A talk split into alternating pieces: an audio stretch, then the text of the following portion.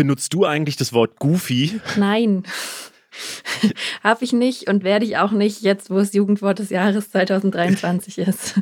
Ich finde, es hat eigentlich einen ganz guten Klang, aber ja, ich habe auch, ich habe halt direkt danach bei TikTok äh, reingeguckt, wie's, äh, wie es da so aufgenommen wird, dass dieses Wort zum Jugendwort des Jahres gewählt wurde. Ähm, und ganz viele haben es nicht verstanden. Und dann bin ich erst dahinter gestiegen, dass äh, Papa Platte, also einer der größten Streamer Deutschlands, ah. den ich tatsächlich auch immer mal wieder gucke, mhm. das Wort äh, sehr viel benutzt. Deswegen war mir das schon Ach irgendwie so. präsent im ich Ohr. Gefragt, eh, warum das überhaupt vorgeschlagen wurde.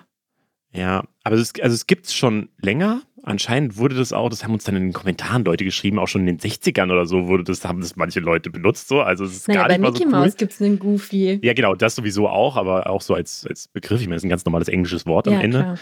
Ähm, und äh, ja, dann hat es ApoRed, ich glaube vor zehn Jahren so angefangen, die ganze Zeit zu benutzen. Also auch so ein Influencer, der sehr shady ist. Und äh, Papa Platte, der sowieso jedes zweite Wort Englisch benutzt, so eigentlich nur Anglizismen benutzt. Äh, der mhm. benutzt eben auch Goofy ganz viel. Und ich glaube, der hat es auch gepusht, dass es dann dafür viel abgestimmt wurde. Ah, okay. Ja, ich glaube aber, dass es eigentlich auch immer ein bisschen egal ist, was es wird. Viel wichtiger ist, äh, wie Susanne Daubner es in der Tagesschau vorträgt. Also Absolut. das ist für mich persönlich das größere Ereignis als das Wort dann selbst. Voll, wie sie es vorträgt und wie es dann auch benutzt wird in Memes, weil es ist ja, ja eigentlich, eine, eigentlich nur eine Stimmt. Quelle dafür, dass das danach ein Jahr lang jeder in seine Videos einbauen kann. Damit haben wir dieses Thema auch abgesprochen und können uns auf andere Themen fokussieren in dieser Folge aus der Funkzentrale in Mainz. Das ist, was die Woche wichtig war.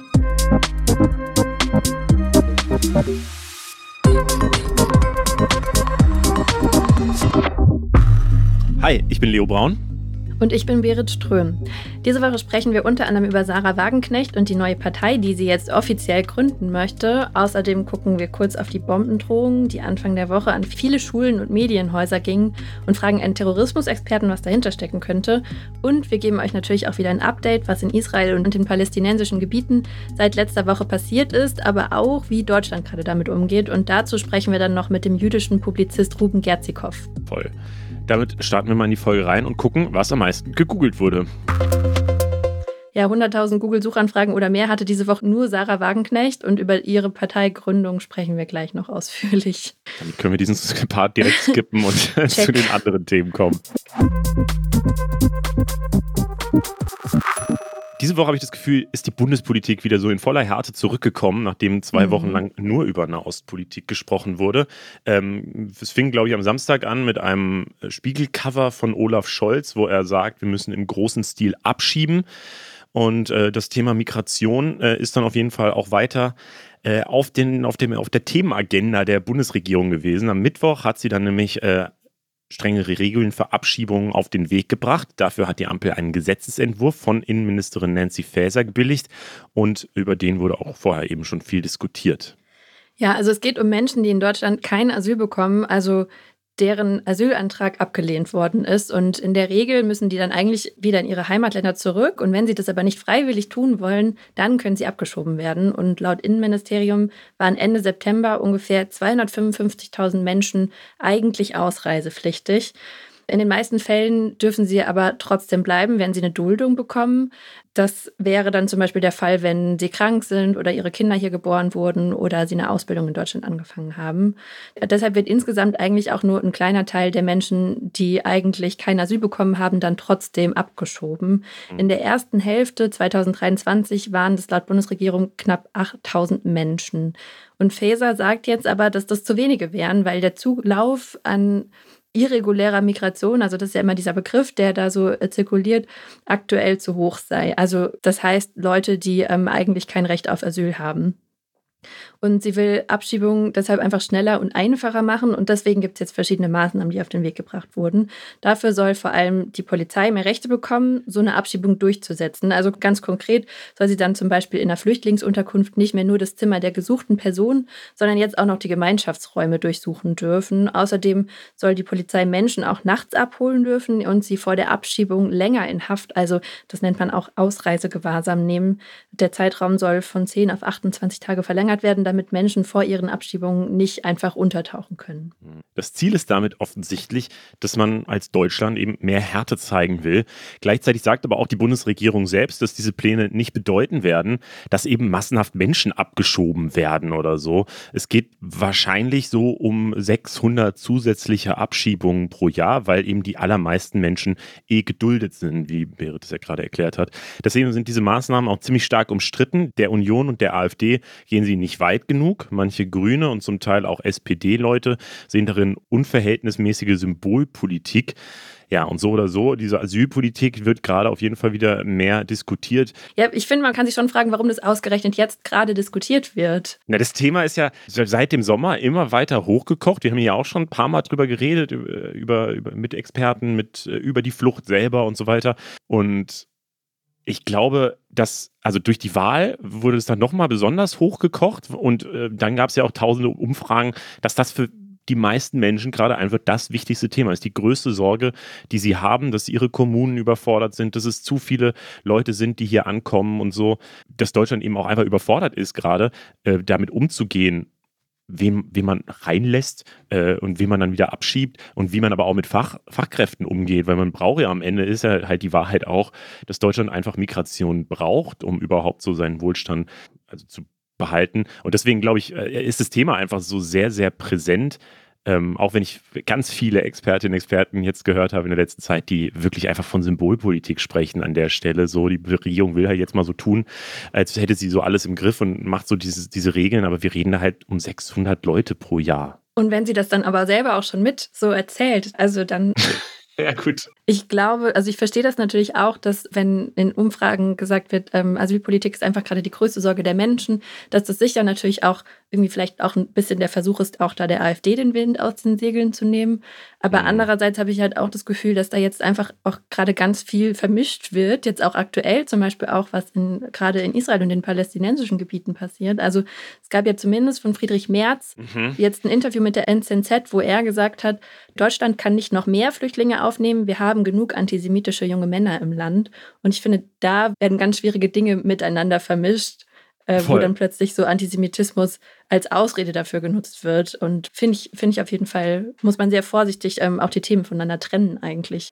absolut. Vor allem, also ich meine, der Satz, wir haben genug antisemitische junge Männer im Land, mag mhm. ja wahrscheinlich richtig sein, aber stimmt, soweit ich das weiß aus den letzten, also ich weiß schon, ein, eine antisemitische Person ist wahrscheinlich zu viel.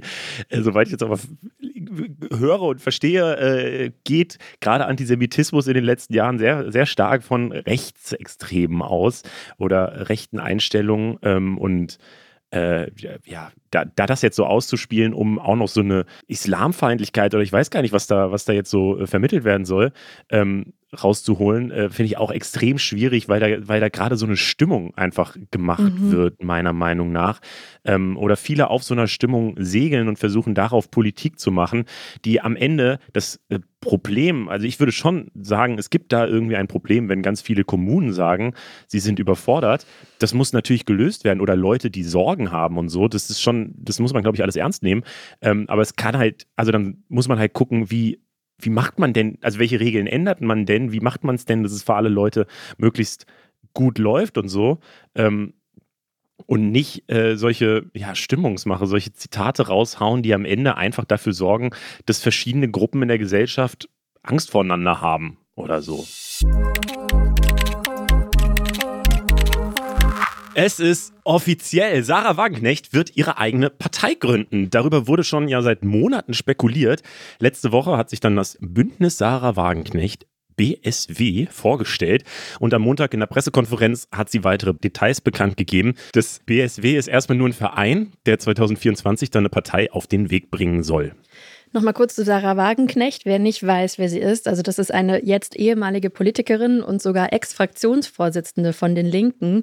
Und sie ist schon ziemlich lange ziemlich umstritten, also innerhalb der Partei genauso wie außerhalb eigentlich, weil sie öfter gegen die Linke shootet oder zum Teil sehr linken untypische Standpunkte vertritt. Also zum Beispiel hat sie sich für eine strengere Flüchtlingspolitik ausgesprochen, lehnt sogenannte Wokeness, also die Prio beim Bekämpfen von Diskriminierungen, ab und sie hat sich auch während Corona skeptisch gegenüber über Impfungen geäußert. Der endgültige Bruch mit der Linken kam dann nach der Ausweitung des Ukraine-Kriegs im Februar 2022. Da waren die Linke und Wagenknecht sich zwar einig, dass sie Waffenlieferungen an die Ukraine ablehnen, aber im Gegensatz zu Wagenknecht unterstützt die Linke die Sanktionen gegen Russland. Und Wagenknecht gilt als kremlnah und hat den Krieg schon mehrmals verharmlost. Ja, und sie gilt als eine der beliebtesten Politikerinnen Deutschlands und auch der bekanntesten. Und deswegen dachte sie sich offensichtlich, warum soll ich dann mit der Linkspartei noch weitermachen, wenn die doch gar nicht so erfolgreich ist und hat mit neun weiteren PolitikerInnen äh, ist sie eben ausgetreten und sie wollen jetzt bei den Europawahlen im nächsten Mai äh, antreten als eigene Partei.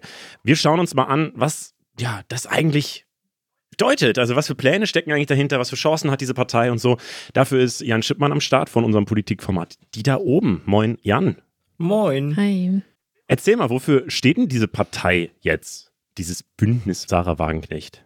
Ja, wofür steht Sarah Wagenknecht? Ähm, ich würde damit mit einer Selbstbeschreibung von ihr reingehen. Sie hat sich nämlich äh, zum ersten Mal, das glaube ich, ihrem Buch, aber das, das später auch noch, noch mal das eine oder andere Mal als äh, linkskonservativ bezeichnet. Und ähm, da denkt sich der geneigte Zuhörer, die geneigte Zuhörerin, warte mal, das ist doch ein Gegensatz, ähm, für Sarah Wagenknecht anscheinend nicht. Ähm, und zwar sieht sie sich, glaube ich, eher in der wirklichen, in der Tradition äh, früherer linker Parteien, die halt quasi wirklich für die Arbeiterklasse da ist, für die, die es richtig brauchen, die Support brauchen in der Gesellschaft, die es am wenigsten haben, die der Klassenkampf. aber ja, ein Stück weit, ähm, aber die halt quasi nicht in diese Schiene von dieser woken Akademiker-Bubble aus den Großstädten ähm, ja, stechen will. Und ähm, das hat in der Vergangenheit große Konflikte ja auch schon in der, in der Linken ähm, gegeben.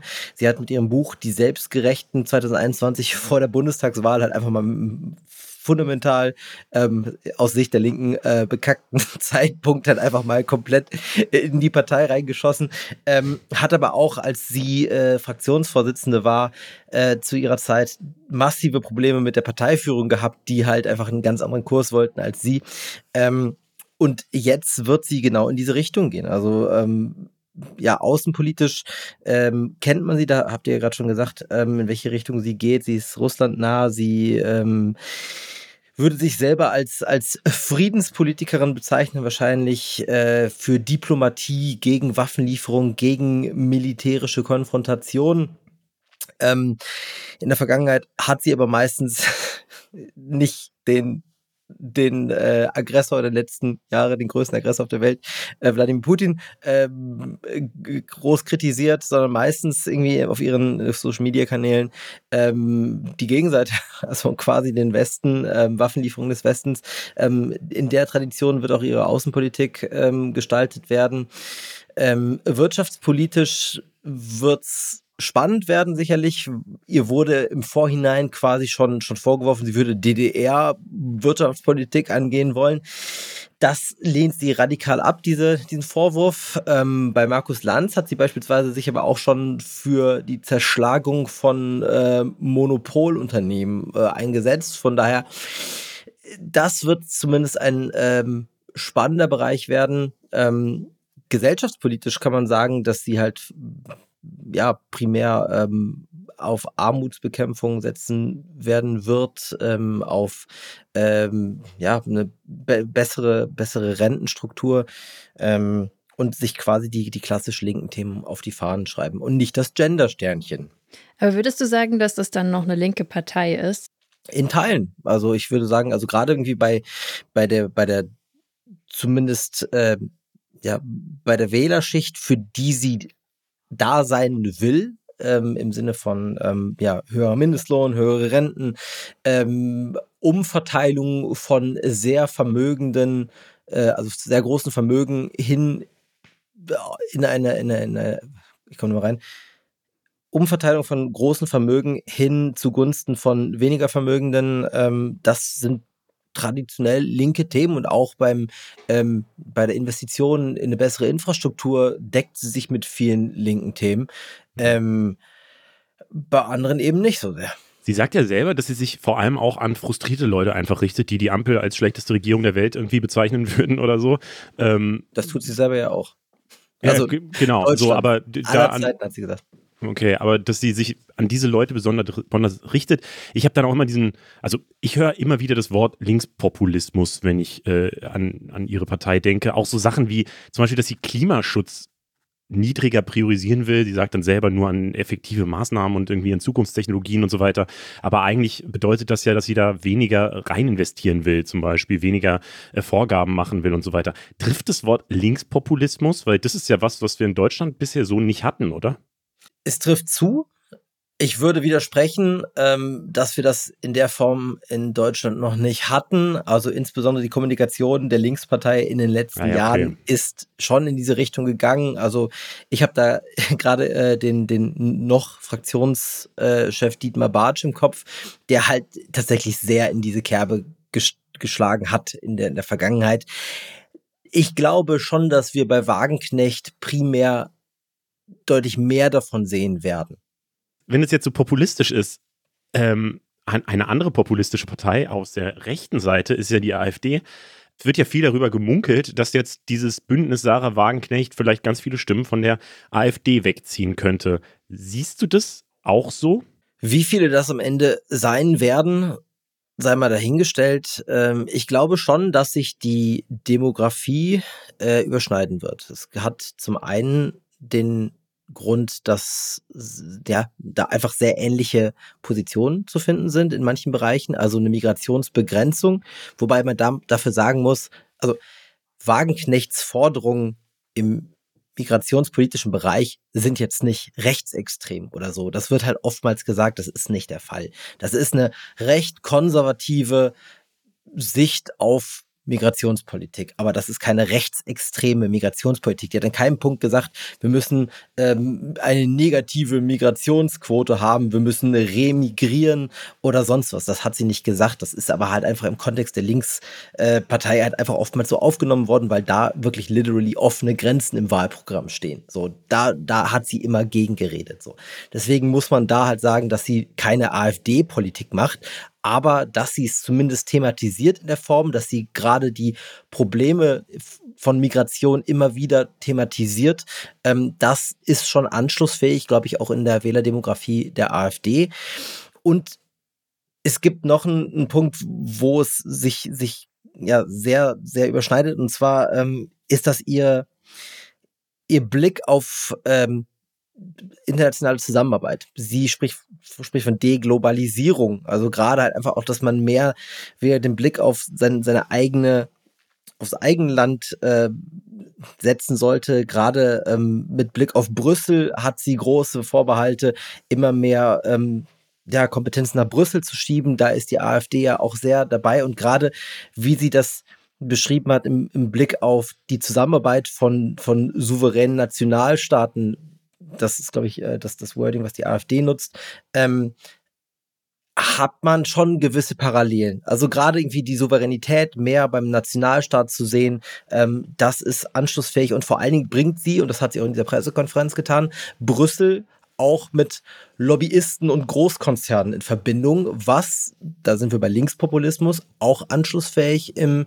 äh, im AfD-Lager ist. Glaubst du denn, dass das dann insgesamt die AfD schwächen würde? Oder ist es am Ende dadurch, dass es dann zwei Parteien gibt, die ähm, solche Thesen haben, ähm, dass diese Thesen einfach präsenter werden in der öffentlichen Debatte und insgesamt dann dieses zum Beispiel EU-kritische, klimaschutzkritische äh, und so weiter, dass das äh, ja, größer wird in Deutschland durch eine weitere Partei, die das will. Ich muss da noch kurz vorreingehen. Wagenknecht ist nie groß dadurch aufgefallen, dass sie irgendwie den Klimawandel leugnen würde oder sowas. Also da. Nee, das will ich auch nicht sagen, aber das war immerhin schon eins der fünf Themen oder so, die sie genannt hat am Montag. Genau, und sie hat sich da, ähm, ja, also ich glaube, das, was sie primär beim Klimaschutz gesagt hat, ist, ähm, dass sie halt sich also beziehungsweise wo ich glaube, dass es ihr Bestreben war, ist, dass sie sich distanziert von Gruppen wie der letzten Generation beispielsweise, ähm, dass sie halt Ökoaktivismus halt ähm, äh, verurteilen möchte. Ähm, ich glaube nicht, dass da so die, dass das das große Thema sein wird, über das sie kommen wird. Ich glaube schon, dass die AfD ähm, gerade im ja unterschiedlich ausgeprägten Protestwählerlager Gefahr läuft, Stimmen zu verlieren. Das kann man schon sagen. Sie wird sicherlich auch aus dem linken Lager Stimmen ziehen. Da sind halt einfach nicht mehr so viele übrig. Ähm, ich kann mir auch gut vorstellen, dass gerade im, im linken SPD-Lager einige Leute sind, die sagen würden, da kann ich was mit anfangen. Das ist, glaube ich, auch ein Lager, worauf sie schielt. Ähm, Im Großen und Ganzen ist das das, das Potenzial, glaube ich, aber doch am ehesten bei der AfD zu finden, also das größte Potenzial, oder halt tatsächlich auch im, im nicht wählenden Lager. Ich frage mich da auch so ein bisschen, äh, weil das, was sie ja mit der AfD auf jeden Fall gemeinsam hat, ist ja diese Anti-Wokeness. Ich frage mich, was ihr das bringt, ähm, ob sie da wirklich dahinter steht oder ob das äh, in dem Fall vielleicht auch eher zum Stimmenfang dient. Ich glaube, da steht sie hinter. Ja. Also ich, ich habe ihr Buch gelesen, das letzte. Ähm, das ist ihr, glaube ich, ein persönliches Anliegen. Die spricht immer von Linksliberalen, Linksliberale, ähm, die quasi diese woke Schiene fahren. Mhm. Ich finde diesen Begriff Linksliberal sowieso super schwierig, weil das halt einfach für nichts steht, so irgendwie in der Form. Weil gerade irgendwie eine, eine stramm linke Welt sich schließlich, glaube ich, mit vielen liberalen Werten auch irgendwie dann, ähm, gerade wenn es jetzt nicht um Gesellschaftspolitik äh, geht, aus.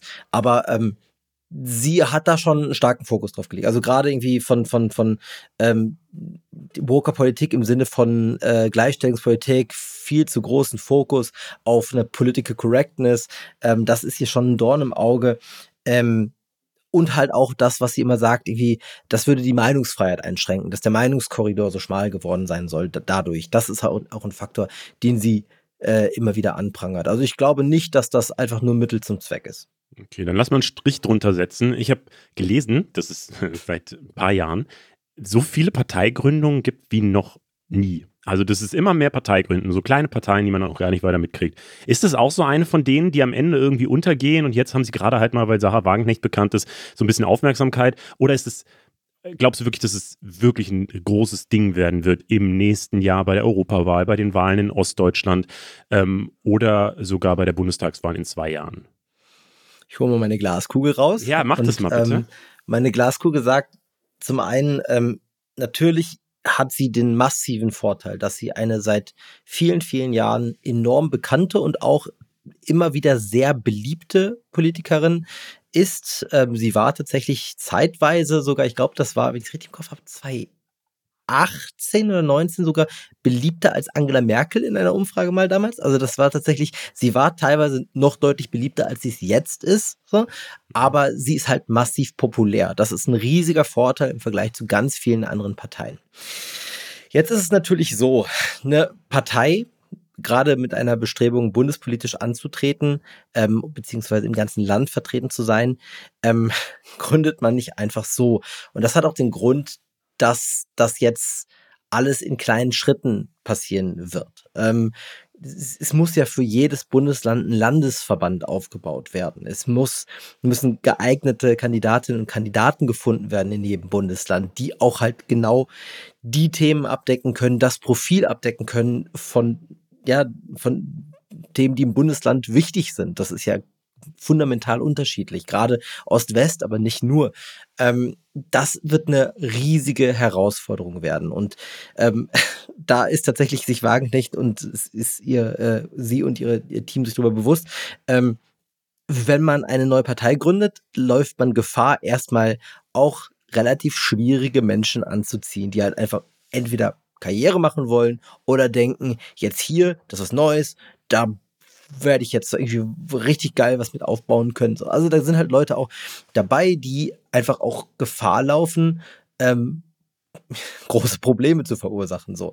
Und ähm, je nachhaltiger sie diese Partei aufbauen kann, desto mehr Erfolg kann sie dadurch, äh, ja, glaube ich, kreieren. So, also ich glaube, das, das erfolgreicher kann man werden. Mhm. Ähm, was natürlich ein riesiger Vorteil ist für sie, ist, dass jetzt die erste Wahl die Europawahl sein wird. Da brauchst du keinen, ähm, also es gibt keine 5%-Hürde in, in Europa. Das heißt, sie kann schon mit einer relativ geringen ähm, Stimmenanzahl ähm, ja, Leute ins Europaparlament schicken. Und ähm, ich kann mir schon vorstellen, jetzt, wenn man so richtig tief in die Glaskugel schaut, dass die da auch im hohen einstelligen Bereich punkten kann, ähm, wenn sie jetzt die richtigen Schritte ergreift. Der Osten wird super spannend werden, weil sie dafür natürlich Landesverbände besetzen muss, äh, gründen muss und da halt auch in den richtigen Ton treffen muss. Sie kann sich ja nicht klonen, sie muss halt einfach Leute finden, die da ja, die, die Realitäten erfassen können. So. Und im Osten hat sie natürlich, gerade wenn man sich die AfD-Ergebnisse anguckt, ein enormes Potenzial. So, also NRW, wo sie auch bei der Bundestagswahl letztes Mal angetreten ist, hat sie drei Prozent geholt. Ne? Sie als Spitzenkandidatin in NRW kann, das wird auch nicht viel, viel geiler da werden für sie. Also mhm. es wird besser werden, glaube ich, am Anfang, aber ihr versteht, was ich meine. So irgendwie, also gerade Westdeutschland ist halt irgendwie so ein Pflaster, wo man auf Dauer irgendwie, ähm, weiß ich nicht, weiß ich nicht, ob das da so geil wird. Aber ich glaube, dass sie im Osten, wenn sie die richtigen Schritte ergreift, schon eine gewisse Macht werden könnte. Und dadurch, dass wir im kommenden Jahr drei Ostwahlen haben, wo sie theoretisch antreten könnte, sie hat ja gesagt, sie sie streben es an, da anzutreten. Das war noch keine Bestätigung, dass sie es wirklich tun werden. Das kommt halt eben darauf an, wer da zur Verfügung steht. Ähm, aber wenn ich es richtig macht, glaube ich, dass sie da schon ein nicht zu unterschätzendes ähm, ja, Wählerpotenzial hat, was die AfD gerade, wenn es darum geht, den Platz 1 in einem Land zu kriegen, äh, empfindlich schwächen kann. Das ist allerdings auch noch ein Jahr hin, da werden wir bestimmt noch mal vorher drüber reden und gucken, wie es so läuft mit dieser Parteigründung überhaupt. Wir sind ja immer noch ganz am Anfang. Deswegen äh, vielen Dank dir, Jan, für die ganzen Einordnungen. Ein Video äh, zu dem Thema gibt es auch bei die da oben auf YouTube. Und yes. äh, ja, wir gucken mal, wie es so weiterläuft mit dieser Partei. Letztes Wochenende gab es an der Ostsee die schwerste Sturmflut seit 1872, also seit 150 Jahren. Ist einfach unfassbar krass ist. Mhm. Die Stadt Flensburg an der Grenze zu Dänemark war am heftigsten betroffen. Die ganze Küste von Flensburg runter bis nach Wismar, also Schleswig-Holstein und Mecklenburg-Vorpommern, war von heftigen Winden und Hochwasser betroffen. Auf der anderen Seite, also an der Nordseeküste, gab es genau das Gegenteil, also mega niedrige Wasserstände, weil der Wind das Wasser eben so weggedrückt hat an die Ostsee aber wahrscheinlich nicht durch das Land durch, sondern so drüber und so. Das Ganze hatte aber richtig ernste Auswirkungen. Auf der Ostseeinsel Fehmarn ist nämlich ein Mensch bei der Sturmflut ums Leben gekommen und es gibt große Schäden an der Infrastruktur. Deiche sind weggebrochen, Promenaden sind kaputt gegangen und in manchen Städten war der Hafen zeitweise komplett überflutet. In vielen Häusern musste die Feuerwehr das Wasser aus den Kellern pumpen. Wie viel die Reparaturen kosten werden, das ist noch nicht bekannt, aber man geht von einem Betrag in Millionenhöhe aus. Die Bundesländer Schleswig-Holstein und Mecklenburg-Vorpommern haben den betroffenen Städten aber jetzt schon Hilfe versprochen.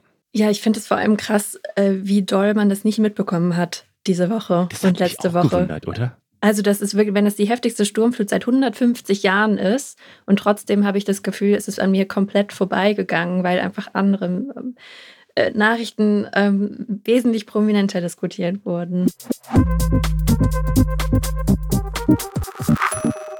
In der Schweiz wurde letzten Sonntag ein neues Parlament für den Nationalrat gewählt, wobei neu vielleicht ein bisschen übertrieben ist, weil es eigentlich keine großen Veränderungen in der Zusammensetzung der Regierung gibt. Aber was man safe sagen kann, die Schweiz rückt noch weiter nach rechts.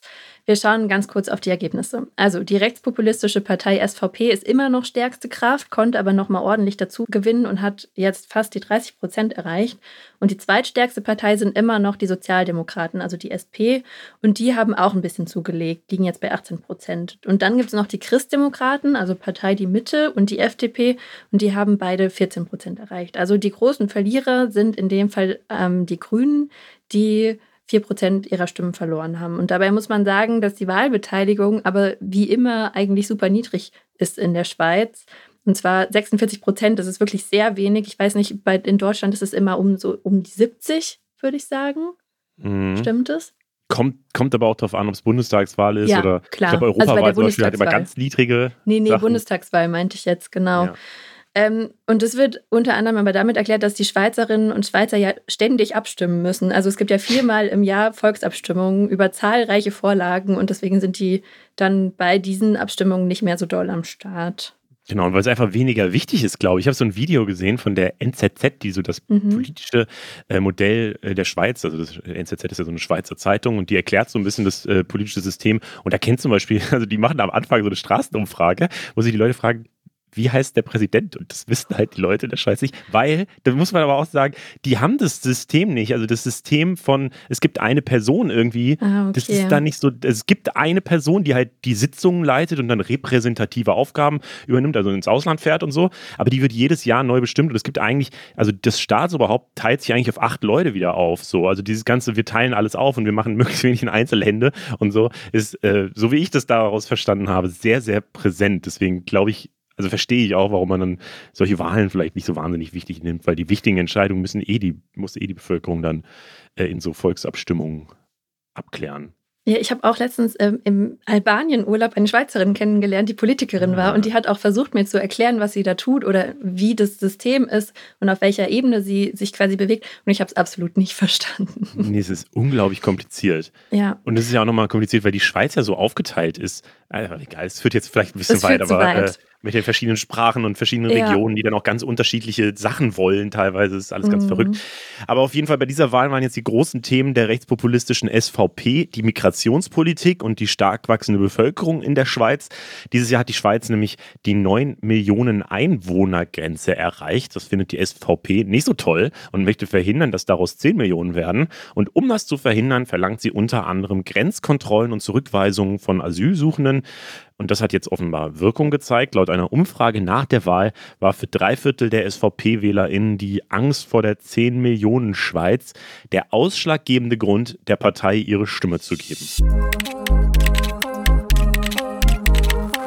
Als ich in der fünften Klasse war, das weiß ich noch, da gab es an einem Tag riesengroße Aufregung. Es gab nämlich eine Bombendrohung. Wir mussten da alle die Schule verlassen und in Sicherheit bringen.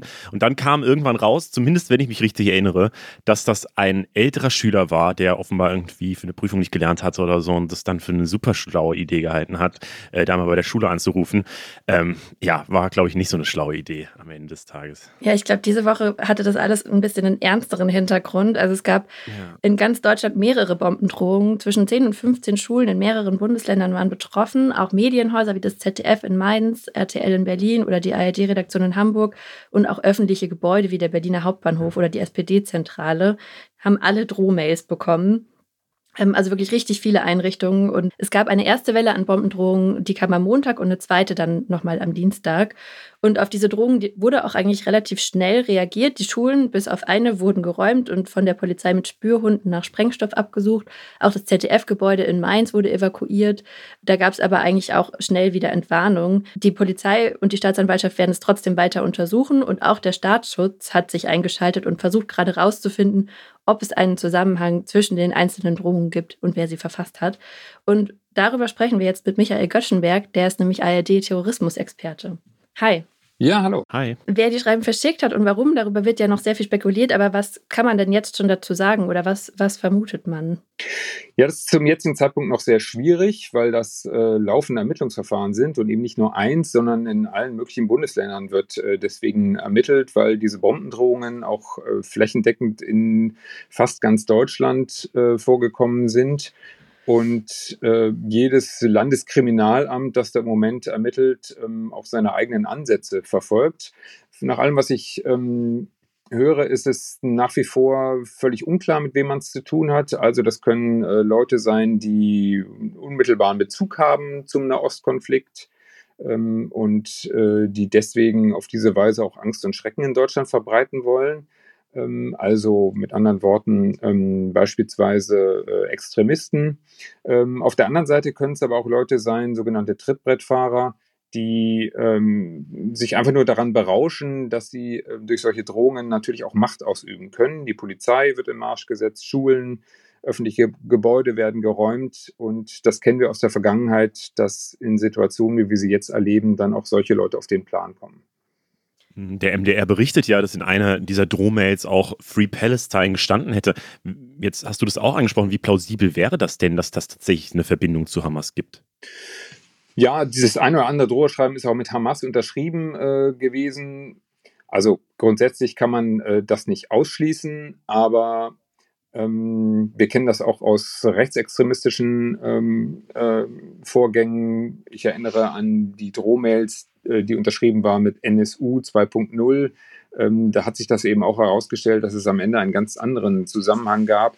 Also Ähm, man kann es zum jetzigen Zeitpunkt äh, nicht sicher sagen und im Endeffekt nur spekulieren und das möchte ich dann auch lieber nicht machen. Jetzt bist du ja ARD-Terrorismusexperte und ich habe so das Gefühl, es gab so eine Zeit, wo sehr viel mit ARD-Terrorismusexperten geredet wurde und einfach Terror so ein bisschen in Europa viel präsenter war. Jetzt so in den letzten Jahren habe ich das nicht mehr so stark wahrgenommen, ehrlich gesagt. Ähm, jetzt kommt das wieder zurück, man hört es aus Brüssel, aus Frankreich. Ähm, ist, wie schätzt du die Bedrohungslage gerade ein in Deutschland?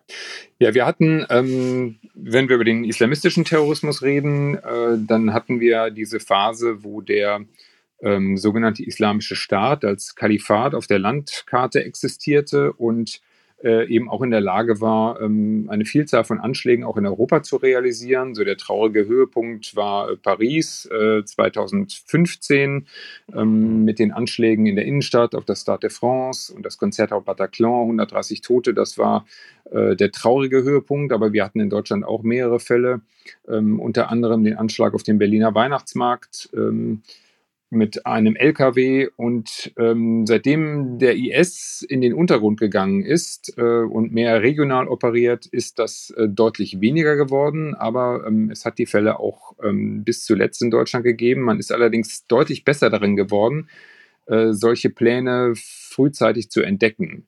Äh, mhm. Und äh, das äh, gilt zum Beispiel ähm, für die beiden Männer, die in Verdacht stehen, dass sie einen Anschlag mit dem Giftstoff Rezin verüben wollten, Castor Brauxel.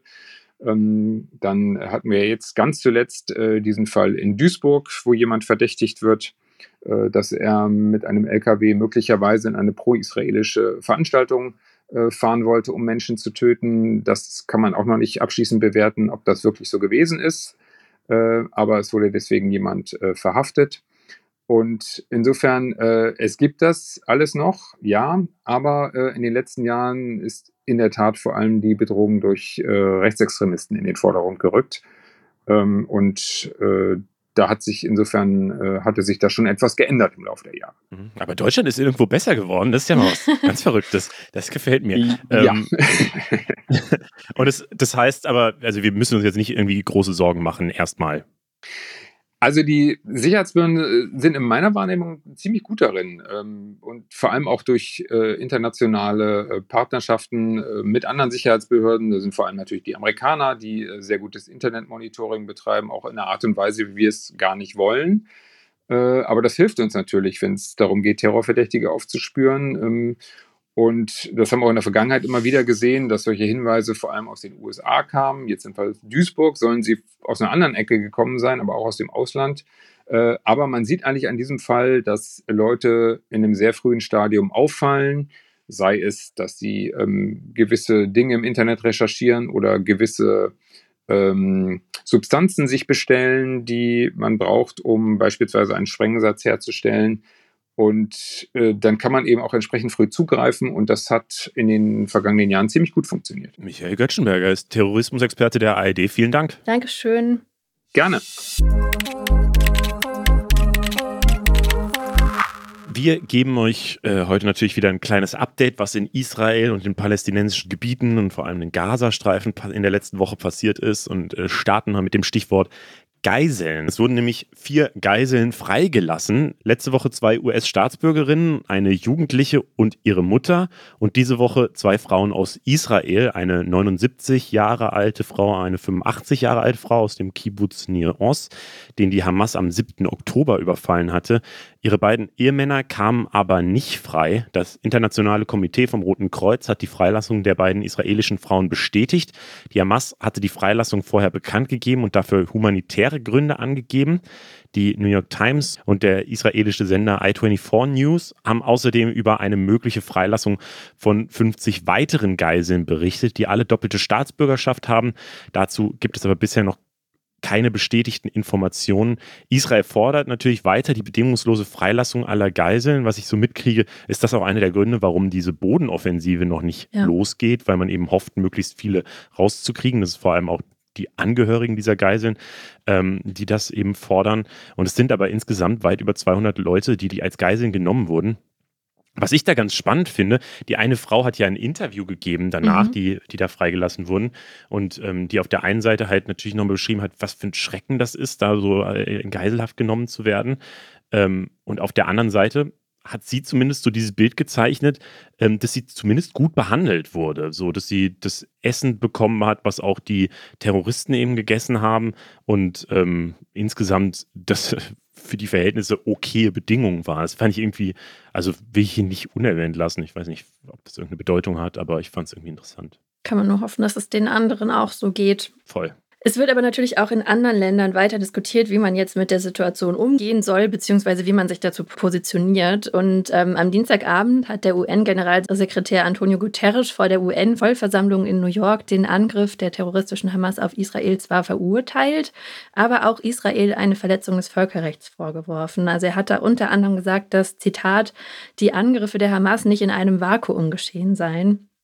Und damit hat er einen ziemlichen Eklat ausgelöst und sogar eine Rücktrittsforderung geerntet, und zwar vom israelischen UN-Botschafter Gilad Erdan. Und das ist ja eine Riesendiskussion. Also ich habe das ja. auch bei Twitter dann ganz viel verfolgt, so unter Journalistinnen und so, die eben darüber diskutieren, ähm, ist es also was sagt man damit, wenn man sagt, das ist nicht in einem Vakuum passiert? Viele lesen das halt raus als ähm, als ja, Verharmlosung des Terrors, dass man eben sagt, also so ein bisschen Israel ist ja selber schuld dafür, weil äh, sie eben diese Besatzungspolitik gemacht haben. Und ich also ehrlicherweise. Aber die Besatzungspolitik ist auch nicht im Vakuum passiert. Also das, das lässt sich genau. ja unendlich fortsetzen. Genau, also, dafür haben wir diese zwei Stunden Sonderfolge genau. aufgenommen, um die ganze Backstory einmal aufzudröseln. Ja. Ähm, ich finde aber tatsächlich, also er verurteilt ja die Taten der Hamas und ich finde ja. das zu sagen, also ich bin ehrlicherweise verstehe ich immer nicht, warum nur darauf hinzuweisen, dass es Besatzungspolitik gibt, die natürlich auch Teil der Geschichte ist, ähm, finde ich nicht eine Verharmlosung des Terrors, ehrlich gesagt. Deswegen, ich kann das nicht so hundertprozentig nachvollziehen, aber das ist auch nur meine Meinung und ganz viele sehen das anders. Ja, also es wurde viel diskutiert, es hat aber jetzt im Endeffekt nicht dazu geführt, dass er, er zurückgetreten ist oder so. Ja. Ähm, sondern stattdessen ähm, geht es nämlich noch weiter. Ähm, am Donnerstag und Freitag fand nämlich das EU-Außenministerinnen-Treffen statt in Luxemburg und da gab es auch schon vorab Uneinigkeiten darüber, wie die EU sich dazu positionieren will. Und auch da war UN-Generalsekretär Antonio Guterres wieder mit am Start und der fordert eine sofortige humanitäre Waffenruhe, damit verletzte und hilfsbedürftige Palästinenser in, in Gaza versorgt werden können. Und diese Forderung, die wird auch zum Beispiel unterstützt von Spanien, Belgien oder Irland. Deutschland, beziehungsweise die Außenministerin Annalena Baerbock, hat ähm, sich dazu anders positioniert. Die ist gegen eine Waffenruhe in Gaza, hat sich dagegen ausgesprochen. Ähm, sie sagt dazu, es wird nur Frieden und Sicherheit für Israel und die PalästinenserInnen geben, wenn der Terrorismus bekämpft wird. Und ähm, ähnlich haben sich auch Österreich, Tschechien und Lettland positioniert. Und auch Italien hat zum Beispiel auch nochmal gesagt, man könne halt durch so eine Waffenruhe Israel nicht das Recht auf Selbstverteidigung absprechen. Und Israel selbst lehnt diese Forderung nach einer Waffenruhe bisher auf jeden Fall auch entschieden ab. Es wurde dann sehr lange verhandelt und man hat sich jetzt am Donnerstag auf einen Kompromiss geeinigt, dass ähm, in der Gipfelerklärung Feuerpausen und geschützte Korridore gefordert werden. Und Feuerpausen ist jetzt sozusagen die abgeschwächte Form einer Waffenruhe. Und mhm. damit sind aber trotzdem immer noch nicht alle zufrieden. Voll, also dieses Thema ist wirklich das maximal emotionale, glaube ich. Ähm Deswegen haben wir es euch mal so möglichst neutral zusammengefasst. Nochmal ganz kurz nur zur Einordnung. Also das ist jetzt eine Absichtserklärung der EU. Das heißt aber natürlich auch noch lange nicht, dass äh, sich ja. irgendjemand daran halten wird, weil da einfach verschiedene Instanzen noch dazwischen stehen. Voll. Ähm, ja, wir müssen auch nochmal über Angriffe reden, weil aktuell sieht es überhaupt nicht nach Ruhe oder Pause aus. Die Hamas greift Israel weiter an. Es gibt immer wieder Raketenalarme im ganzen Land. Außerdem haben Hamas-TerroristInnen versucht, auf israelisches Gebiet zu gelangen. Das wurde aber vereitelt. Israel greift auch weiter Ziele aus der Luft an. Die Bodenoffensive im Gazastreifen ging aber noch nicht los. Im Gazastreifen ist die humanitäre Lage weiter richtig schlimm und es sterben da auch immer weiter richtig viele Menschen. Immerhin sind nach Angaben vom UN-Nothilfebüro zwischen Samstag und Dienstag insgesamt 62 Lastwagen mit Hilfsgütern eingegangen getroffen. Das Büro sagt aber auch, dass diese Lieferungen bei weitem nicht ausreichen werden. Also ich höre da immer wieder Zahlen von, man braucht mindestens 100 Lastwagen pro Tag. Ja, und so können bisher diese 2,3 Millionen Menschen im Gazastreifen nicht ausreichend versorgt werden. Und dann schauen wir natürlich auch nochmal auf die Kommentarspalten-Debatten, die sich gerade im Internet zutragen. Da schwirren ja gerade echt so einige Begriffe durcheinander und zumindest zwei davon wollen wir kurz klären, weil es dazu jetzt auch einen sehr aktuellen Anlass gab. Und zwar ging nämlich in den letzten Tagen vor allem ein Post von Fridays for Future rum, also Fridays for Future International, der englischsprachige Account, nicht der deutsche. Und in dem wird zum einen Israel als Apartheidstaat bezeichnet und zum anderen werfen sie auch dem Land einen Genozid an den Palästinenserinnen vor. Und ja, man, wie gesagt, man muss dazu sagen, es geht um den englischsprachigen Account. Der, der, Deutsche hat sich inzwischen auch schon davon distanziert. Der Post wird aber auch in Deutschland natürlich viel geteilt. Einmal von Leuten, die diese Auffassung teilen und dann aber eben auch von sehr vielen Leuten, die sagen, das ist eindeutig antisemitisch, weil damit das Existenzrecht von Israel in Frage gestellt wird. Und passenderweise haben wir ja eine Sonderfolge gemacht zum Völkerrecht und sowohl Apartheid als auch Genozid sind Begriffe aus dem Völkerrecht. Und wir hatten sowieso einen Völkerrechtler dazu gefragt, was das eigentlich bedeutet. Und er hat uns diese Begriffe auch nochmal erklärt. Deshalb kommt hier jetzt mal ein kurzer Ausschnitt aus dem Gespräch. In dem Zusammenhang fällt ja auch immer wieder das Wort Apartheidstaat. Können Sie den Begriff vielleicht auch nochmal einordnen? Ja, das ist ähm, tatsächlich auch etwas schwierig. Apartheid ist ja eigentlich ein Begriff, auch als Rechtsbegriff, der entstanden ist eben in Südafrika. Ähm, mhm. Dort ist er auch völkerrechtlich sozusagen verortet, dass eben der Staat Südafrika, der ja als Staat bewusst eben eine Rassentrennung gehabt hat und gesagt hat, äh, auf unserem Gebiet leben Menschen unterschiedlicher Zuordnung, unterschiedlicher Rechte ähm, und dass das, dass dieses sozusagen Prinzip der Apartheid oder die Politik der Apartheid ist von Völkerrechtswegen ähm, geächtet worden. Es gibt eine Reihe von UN-Dokumenten und Resolutionen, die das sozusagen klar machen. Das Verbrechen der Apartheid wird, wird in dem Zusammenhang auch dann genannt. Ähm, ob man jetzt ähm, gut beraten ist, erstens diesen Begriff, der ja in einem bestimmten Kontext entstanden ist, mhm. allgemein auch auf andere Kontexte zu übertragen, äh, das, das ist eine Frage, die eher der politischen Klugheit zuzuordnen ist. Von Rechts wegen finde ich die Frage sehr schwer zu beurteilen und ich würde da auch eher zurückhaltend sein. Also ich glaube nicht, dass es klug ist, ähm, diesen Begriff, der rechtlich in einem bestimmten Kontext entstanden ist, jetzt auf Israel zu übertragen. Wie sieht es denn mit einer anderen Sache aus, die ich jetzt auch immer wieder lese, wo ich schon denke, das kommt mir schon ziemlich krass vor, und zwar das Wort Genozid. Können Sie vielleicht einmal erklären, was ist eigentlich ein Genozid? Ja, also es gibt eine völkerrechtliche Definition, die ist auch schon recht alt, die ist aus der Völkermordskonvention von 1948. Also Genozid ist ja nur das, das, das lateinische Wort für Völkermord. Ähm, und das ist inzwischen auch aufgenommen worden in das Statut von Rom, also auch als ein Völkerrechtsverbrechen. Das äh, Genozid, der Völkermord setzt voraus zwei Dinge. Ähm, zum einen bestimmte Tathandlungen, also das kann Töten sein, aber das kann auch das Verletzen sein von, von, von, von Menschen ähm, mit dem Ziel, und das ist das Entscheidende, das ist die sogenannte besondere Völkermordsabsicht mit dem Ziel, ein Volk oder eine Gruppe ganz oder teilweise zu vernichten. Und das ist also diese, dieser, dieser Vernichtungswille. Das ist das Entscheidende beim Völkermord und das muss ich sozusagen tatsächlich den Leuten auch nachweisen können. Also ich kann nicht sagen, das hat irgendwie eine bestimmte Auswirkung, sondern ich muss sagen, diese Politik, diese Maßnahme, dieser Angriff, was auch immer ich da bewerten möchte, das wird mit dem Ziel geführt, ein Volk, eine Gruppe ganz oder teilweise zu vernichten, ihrer Existenz sozusagen. Also sozusagen zu sagen, wir wollen, dass Israel auf dem gesamten Territorium Israels und Palästina als Staat existiert, damit sage ich ja noch überhaupt nichts darüber, was, was sozusagen mit, mit der palästinensischen Bevölkerung geschehen sein sollte. Also die Ein-Staaten-Lösung, das nur ganz kurz, also egal in welche Richtung, ist ja auch völkerrechtlich nicht akzeptiert, sondern völkerrechtlich akzeptiert ist nur die Zwei-Staaten-Lösung. Insofern mhm. ähm, äh, haben wir da andere, andere völkerrechtliche Probleme, aber ein, ein, ein Völkermord, eine Völkermordsabsicht ist damit nicht verbunden. Also, also wir müssten jetzt, um es mal so ein bisschen plastisch zu machen, äh, wir müssen jetzt jemanden finden, der sagt, Israels politisches Ziel ist es, alle Palästinenser zu vernichten. Mhm. Ja, dann hätten wir einen klaren einen klaren Völkermord, eine klare Völkermordsabsicht. Aber das sehen wir, das, hab, das haben wir nicht, das habe ich noch nirgendwo gesehen. Hört da gerne rein für mehr Hintergrundwissen. Und jetzt wollen wir aber noch mal ein bisschen auf die Situation in Deutschland schauen. Ehrlicherweise, ich nehme das gerade in Deutschland alles wahnsinnig äh, unzufriedenstellend, kann man das Wort nutzen, war. Also einerseits gibt es das Thema Antisemitismus, was, glaube ich, richtig wichtig ist und wo wir gleich auch nochmal länger drüber sprechen. Auf der anderen Seite gibt es aber eben auch ganz viele Menschen, ich glaube, es sind vor allem Menschen ähm, muslimischen Glaubens, ähm, die ich das wahrnehme, ähm, die eben davon berichten, dass sie unter einen Generalverdacht gestellt werden, dass äh, also antisemitisch zu sein oder die Hamas gut zu finden oder relativieren zu wollen, dass da Terroranschläge passiert sind ähm, und die insgesamt halt stark davon erzählen, dass es so einen antimuslimischen Rassismus gibt, den sie gerade stark wahrnehmen. Ähm, ich finde, beide Perspektiven wollen wir sehr ernst nehmen und äh, deswegen reden wir hier auch nächste Woche nochmal ausführlicher über diese muslimische Perspektive, nenne ich sie jetzt einfach mal. Aber jetzt äh, wollen wir erstmal nochmal stärker auf den Antisemitismus in Deutschland gucken.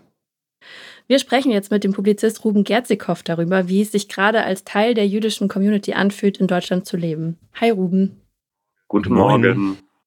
Ja, wie geht's dir gerade? Ich würde sagen, mir geht es den Umständen entsprechend gut, aber nichtsdestotrotz fühlt es sich eigentlich jeder Tag seit dem 7. Oktober, also seit dem Beginn des Terrorangriffs der Hamas gegen Israel, fühlt sich jeder Tag etwas paralysierend an und da spreche ich, glaube ich, auch für einen Großteil der jüdischen Communities in Deutschland, aber auch in Europa, dass man eigentlich immer noch nicht so ganz verstanden hat, was da eigentlich an diesem 7. Oktober passiert ist und dass das ein Ereignis ist, das zumindest die jüdische Welt in ein Vor und Danach geteilt hat. Mhm. So, das ist das Gefühl zu diesem Ereignis. Wie nimmst du die deutsche Gesellschaft oder so das Leben um dich rum wahr? Ich würde sagen, Antisemitismus war, ist und wird immer ein Bestandteil jüdischen Lebens in Deutschland sein. Von daher hat sich erstmal nicht so viel verändert, aber das Ausmaß ist dann doch etwas anderes und die medialen Debatten, die medialen und politischen Debatten ähm, sind dann doch schon stärker, als wir das in der Vergangenheit gewohnt sind, wenn wir über Antisemitismus in Deutschland reden. Und da würde ich eigentlich unterteilen zwischen, zwischen der politisch-medialen Landschaft und dann auch nochmal der Gesellschaft im Allgemeinen ich habe das Gefühl, auf politisch-medialer Seite sind wir eigentlich relativ klar. Also wir hatten ja auch direkt ähm, eine, eine Regierungserklärung von Bundeskanzler Olaf Scholz. Wir hatten ein gemeinsames Statement der demokratischen Parteien ähm, über Parteigrenzen hinweg. Aber die Frage ist, was, was wird in der Gesellschaft eigentlich oder was kommt in der Gesellschaft an? Und da erleben wir eben halt ähm, entweder einen massiven Antisemitismus oder auch eine Relativierung des antisemitischen Massakers der Hamas. Was heißt denn, wir erleben einen Antisemitismus? Ich glaube, das ist vielen gar nicht so klar, was das damit überhaupt gemeint ist. Genau, also Jüdinnen, Juden und Jüdinnen, die sich offen jüdisch zeigen, beispielsweise auf Social Media, werden ähm, antisemitisch angefeindet, erhalten Morddrohungen in, in, in ihren Nachrichten, bekommen ähm, antisemitische Kommentare. Ähm, da kann ich, jede Person ein Lied von singen. Es werden ähm, jüdische Veranstaltungen abgesagt aufgrund von Sicherheitsbedenken. Wenn sie stattfinden, dann eben wie mit, dann wie gesagt nur mit erhöhten Sicherheitsvorkehrungen. Wir haben ähm, mutmaßliche Anschläge auf jüdische Einrichtungen erlebt, eben auf das äh, jüdische Krankenhaus in Berlin-Wedding, aber auch auf eine Synagoge in Berlin-Mitte. Und wir erleben eben halt antisemitische Slogans, Parolen auf Demonstrationen, auf denen ebenfalls der Terror der Hamas glorifiziert mhm. wird. Ich kriege das vor allem bei Social Media mit. So, da ähm, ja, wird, wird ja, also meine Wahrnehmung ist, ähm, dass da äh, die palästinensische Seite gerade sehr präsent ist, so, was will ich gar nicht werten, so, aber ähm, äh, dass da Antisemitismus auch ganz schnell so als, ah, man darf ja gar nichts mehr sagen und so in so eine Ecke gesteckt wird. Ist das, nimmst du das auch so wahr? Teilweise. Ich sehe, dass wir in Deutschland eigentlich so ein Problem damit haben, was ist überhaupt Antisemitismus und das, Antisemit das Verständnis, was eigentlich Antisemitismus ist, überhaupt nicht so stark ausgeprägt mhm. ist. Und dann kommen wir immer wieder in diese, oder in, diese, in diesen Konflikt in Anführungszeichen, ähm, ich will ja nur Israel kritisieren und da kommen wir eigentlich mal in dieses Problem, weil jede Person darf sehr, sehr gerne die Handlung der israelischen Regierung ähm, kritisieren, aber es darf halt nicht als Ventil benutzt werden, um antisemitisches Gedankengut zu verbreiten. Und von mir aus sollen Personen sehr, sehr gerne beispielsweise die Regierung von Benjamin Netanyahu kritisieren. Das tun 100.000 Israelis bis vor dem Krieg jeden Samstag. Ähm, man kann gerne über Siedlungspolitik etc. reden, aber ab dem Moment, wo die Existenz des Staates Israels in Frage gestellt bzw. negiert wird, wo das schlimmste antisemitische Massaker seit dem Ende des äh, seit dem Ende der Shoah relativiert oder auch ähm, als eine Art Widerstandskampf glorifiziert wird, dann ist da eine rote Linie überschritten und dann müssen wir auch nicht darüber reden, ob es sich um Antisemitismus handelt oder nicht. Mhm. Das geht ja auch relativ schnell Hand in Hand. Das hat man ja jetzt zum Beispiel auch an diesem Post von der internationalen Fridays for Future Seite gesehen, wo dann super schnell eben so Begriffe wie Apartheid oder Genozid fallen oder so, die dann ja ähm, sehr viel mehr sind, als einfach nur ähm, die Siedlungspolitik von Israel zu kritisieren. Ähm, aber lass uns noch mal kurz auf die Demos gucken, die du ja auch gerade schon angesprochen hast. Um die ging es ja letzte Woche auch sehr viel und auch diese Woche um die Frage, ob die einfach pauschal verboten werden sollen dürfen. Wird ja in Teilen gemacht, zum Beispiel in Berlin oder in Hamburg, weil die Behörden das Risiko sehen, dass da Hass auf Israel und auf Juden und Jüdinnen verbreitet wird und das ja auch schon wiederholt passiert ist. Gleichzeitig gibt es aber dann eben auch die Leute, die kritisieren, dass sie sich ja schon gerne irgendwo mit der Zivilbevölkerung von Gaza solidarisch zeigen wollen würden, aber dafür durch dieses Demoverbot dann halt einfach überhaupt keinen öffentlichen Raum mehr sehen. Was denkst denkst du dazu? Genau, also erstmal muss man sagen, dass, das, dass, dass, dass die Meinungsfreiheit und die Demonstrationsfreiheit in Deutschland ein ähm, wichtiges und hohes Gut ist und dass jede Person unabhängig von politischen Motivationen erstmal Versammlungen, Kundgebungen anmelden kann und soll. Und das halte ich auch für wichtig in einer Demokratie, auch mit Meinungen, die wir vielleicht als Gesellschaft ablehnen. Und wir erleben seit ungefähr zwei Jahren, dass ähm, es immer wieder zu einer steigenden Gewalt und zu einer Eskalation auf pro-palästinensischen oder anti-israelischen Demonstrationen gekommen ist. Das ist vor allem bei der größeren letzten Auseinandersetzung zwischen der Hamas und Israel 2021 passiert, als auch in Neukölln beispielsweise die Polizei mit Flaschen, Feuerwerkskörpern angegriffen worden ist, es eben auch zu antisemitischen Ausschreitungen gekommen ist. Und von daher entscheidet die Polizei in Berlin inzwischen sehr akribisch seit ungefähr letztem Jahr, dass eine Gefahr von diesen Versammlungen ausgeht, auch für den öffentlichen Frieden. Und das stellt, und deswegen kam es eben zu diesen Verboten. Das stellt natürlich die Frage ähm, auf, die, diese Demonstrationen sollen verboten, um Ausschreitungen und Antisemitismus zu verhindern. In den vergangenen Wochen haben wir aber auch gesehen, dass es immer wieder zu spontanen Demonstrationen gekommen ist, auf denen sowohl antisemitische Slogans verbreitet worden sind, aber auch es zur Ausschreitung mit der Polizei gekommen ist. Und daher stellt äh, der Tagesspiegel-Journalist Julius Geil eigentlich auch die Frage, was bringt dann dieses Verbot im Vorhinein, wenn das, was verhindert werden soll, dann trotzdem auftritt? Und ob dann die Idee, mehr Auflagen und konsequent Verstöße gegen die Versammlungsordnung zu ahnden, ob das, die, ob das die bessere Möglichkeit wäre. Und ehrlicherweise, ich halte es für persönlich, für falsch, pauschal ähm, Demonstrationen zu verbieten. Gleichermaßen muss man aber schauen, wer sind denn die Personen, die in der Regel diese Demonstration anmelden? Gehören sie beispielsweise zu, zu Organisationen, die in der Regel immer wieder durch Antisemitismus oder auch Terrorverherrlichung auffallen? Dann könnte die Entscheidung dementsprechend so ausfallen, dass man diese Demonstration verbietet. Aber grundsätzlich stehen wir als Gesellschaft, als demokratische Gesellschaft natürlich vor der Frage, inwieweit kann und darf der Staat in die Versammlungsfreiheit eingreifen.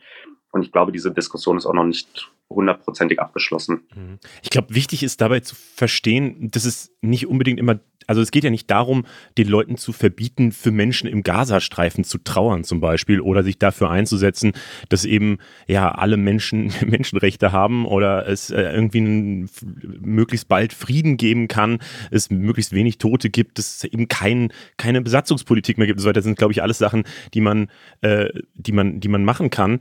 Ähm, man muss aber vorsichtig sein bei diesen antisemitischen Äußerungen. Kannst du das nochmal beschreiben? Weil ich glaube, das ist ganz schwer zu verstehen, wenn man nicht in der Situation ist, ähm, was das mit dir persönlich macht, wenn du, keine Ahnung, ähm, das sind ja diese Sprüche, die man da hört, äh, from the river to the sea. Ich sehe auch bei Social Media, also wenn ich mit, wenn Freunde, die auch äh, Juden sind, ähm, in ihren Insta-Stories teilen, wie ähm, wo irgendwo äh, diese Judensterne hingemalt werden auf irgendwelche Läden und so, was für ein Bedrohungsszenario für die sich auch direkt irgendwie aufbaut. Kannst du das nochmal erklären, wie das bei dir persönlich ankommt? Genau, dazu muss man vielleicht auch nochmal ähm, darauf eingehen, dass viele der Slogans, die skandiert werden auf Demonstrationen, sehr häufig auf Arabisch äh, gerufen werden. Und das ist mir als jemand, der auch schon Demonstrationen in der Vergangenheit beobachtet hat und von dort berichtet hat, aufgefallen, dass sowohl anwesende Journalistinnen, aber auch teilweise die Polizei eigentlich gar nicht weiß, um was für Slogans es da handelt. Da wird dann beispielsweise werden Selbstmordattenschläge glorifiziert. Da wird ähm, einem Hamas-Terroristen Mohammed Daif gehuldigt, der eben an Anschlagsplänen oder Anschlägen ähm, mitverantwortlich gewesen ist. Oder da wird ähm, indirekt auch der Mord an Juden und Jüdinnen glorifiziert, indem man sich auf ein Ereignis in der islamischen Geschichtsschreibung ähm, zurückberuft. Und von daher löst das natürlich auch ein Unsicherheitsgefühl bei Juden und Jüdinnen aus. Auch, und das sehen wir, dass aus diesen Demonstrationen auch antisemitische Straftaten ähm, stattgefunden haben in der Vergangenheit, beispielsweise als 2021 eine Meut dann vor die Synagoge in Gelsenkirchen äh, marschiert ist und dort Scheiß Juden skandiert hat. Und gleichermaßen fördern diese Demonstration oder diese Ausruf oder auch die Gleichsetzung von Israel mit, dem, mit der nationalsozialistischen Zustimmungsdiktatur auch Angriffe auf, und du hast es erwähnt, jüdische Einrichtungen, dass eben äh, mutmaßlich jüdische Häuser mit Davidstern markiert worden sind. Und das erleben wir gerade, dass Juden Angst um ihre eigene Sicherheit haben, dass sie sich nicht trauen, sich als jüdisch zu erkennen zu geben. Das heißt, Schmuck, der eine da einen Davidstern beispielsweise anhat oder andere jüdische Symbole werden versteckt. Ähm, gläubige Juden, die eine Kippa tragen, tragen in der Regel eine Baseballcap oder eine andere Kopfbedeckung, um eben bloß nicht als jüdisch zu, identifizieren, zu identifizieren zu sein. Und das ist ein Problem, wenn man in Deutschland, und ich sage nicht, dass es schon immer so gewesen oder dass es immer so einfach ist, aber ich glaube, die Situation, sich gerade als erkennbare jüdische Person zu zeigen, ist nochmal schwieriger geworden, als sie es ohnehin schon war. Du hast einen Artikel für die FAZ geschrieben, in dem du beschreibst, dass du die Welle der Solidarität mit Jüdinnen und Juden so am Anfang erstmal eigentlich als ziemlich stark wahrgenommen hast, aber vielleicht nicht so richtig dran glaubst, dass sie lange andauern wird. Was würdest du dir gerade wünschen von der Gesellschaft und auch von der Politik? Ich würde mir wünschen, dass man auf die Sorge und Ängste von Juden und Jüdinnen auch schon im Vorfeld ähm, eingeht und nicht erst, wenn es immer und immer wieder zu Gewalt, Terror gegen Juden und Jüdinnen kommt, weil zum Beispiel weil beispielsweise Forderungen, die jetzt diskutiert werden, schon lange werden diese Forderungen von jüdischen Gemeinden, von jüdischen Organisationen oder auch Einzelpersonen gefordert. Beispielsweise, wenn wir über die Vereinsverbote sprechen, die Bundeskanzler Olaf Scholz angesprochen hat gegen die Hamas, aber auch gegen Samidun, das sind Forderungen, die schon seit Jahren im Raum stehen. Und dass die Sicherheit von jüdischen Einrichtungen gefährdet ist. Das ist auch kein neues Phänomen, wenn wir uns beispielsweise an den rechtsrussischen Anschlag von Halle 2019 zurückerinnern. Und wir müssen uns vergegenwärtigen, und das sage ich immer sehr häufig, Juden und Jüdinnen, jüdische Einrichtungen, die offen als solche zu erkennbar sind, tragen in Deutschland ein unsichtbares Fadenkreuz auf der, auf der Stirn, auf der Fassade und sind immer einer akuten Bedrohung ausgesetzt, selbst wenn diese Bedrohung gerade nicht erkennbar ist. Und deswegen erwarte ich, dass die Sicherheitsbedenken ernst genommen werden, sowohl von Politik als auch von Seiten der Polizei, aber auch von Seiten der Gesellschaft, dass es für uns kein Spaß ist, dass beispielsweise Kindergärten, ähm, Schulen mit Panzerglas geschützt sind und dass es neben der, dem nein, der Feueralarmübung auch eine Bombenalarmübung gibt und dass wir dran oder dass wir daran gewöhnt sind, an schwer bewaffneten Personen in die Synagoge oder in das Gemeindezentrum zu gehen und wir uns natürlich nie, nicht wünschen würden, aber wir brauchen es, weil sonst ist der Schutz jüdischen Lebens nicht gewährleistet. Mhm. Und das ist, glaube ich, das, wenn man sich als Deutschland diesen Slogan nie wieder irgendwie drüber schreibt und sagt, wir wollen wir wollen halt aus den Erfahrungen äh, des Dritten Reichs lernen. Wir wollen, dass nie wieder äh, sowas passiert, dass Leute jüdischen Glaubens sich in Deutschland nicht mehr bedroht fühlen. Dann muss man das, glaube ich, gerade in Situationen wie jetzt zeigen. Gleichzeitig, und das will ich auch nochmal tatsächlich ansprechen, wenn mir das auch wichtig ist, ähm, ist, ähm, merken wir eben auch ganz stark, auch bei uns tatsächlich im Team, ähm, Leute, die äh, muslimischen Glaubens sind, die äh, ja, sich vielleicht emotional stärker eben mit den Menschen im Gazastreifen zum Beispiel solidarisieren. Ähm, die fühlen sich auch so ein bisschen unter so einen Generalverdacht gestellt. Ähm, die wollen vielleicht demonstrieren, wollen sie vielleicht aber auch gar nicht, wollen halt im Zweifelsfall einfach ihre Empathie au ausdrücken und haben dann immer dieses Gefühl, sofort diesen Antisemitismusstempel zu bekommen.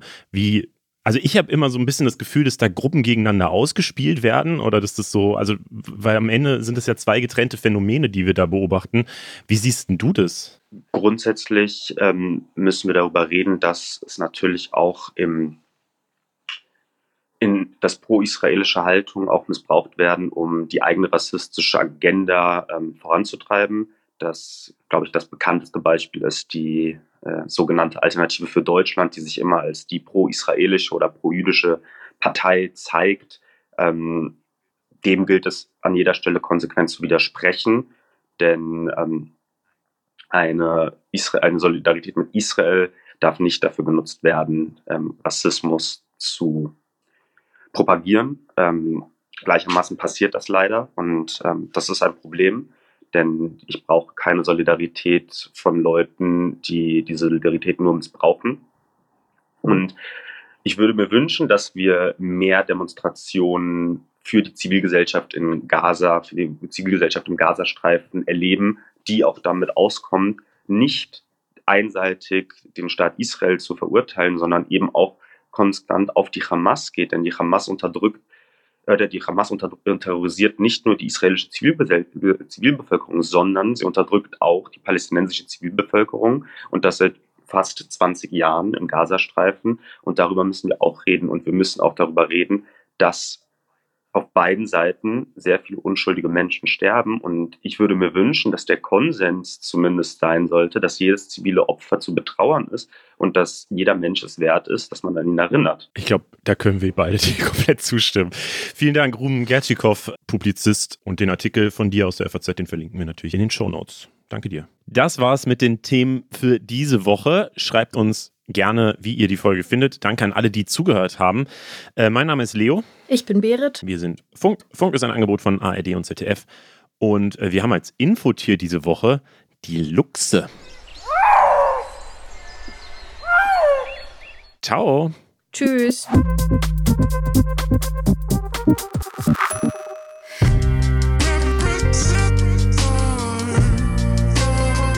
Hi, ich bin Shani Anwar.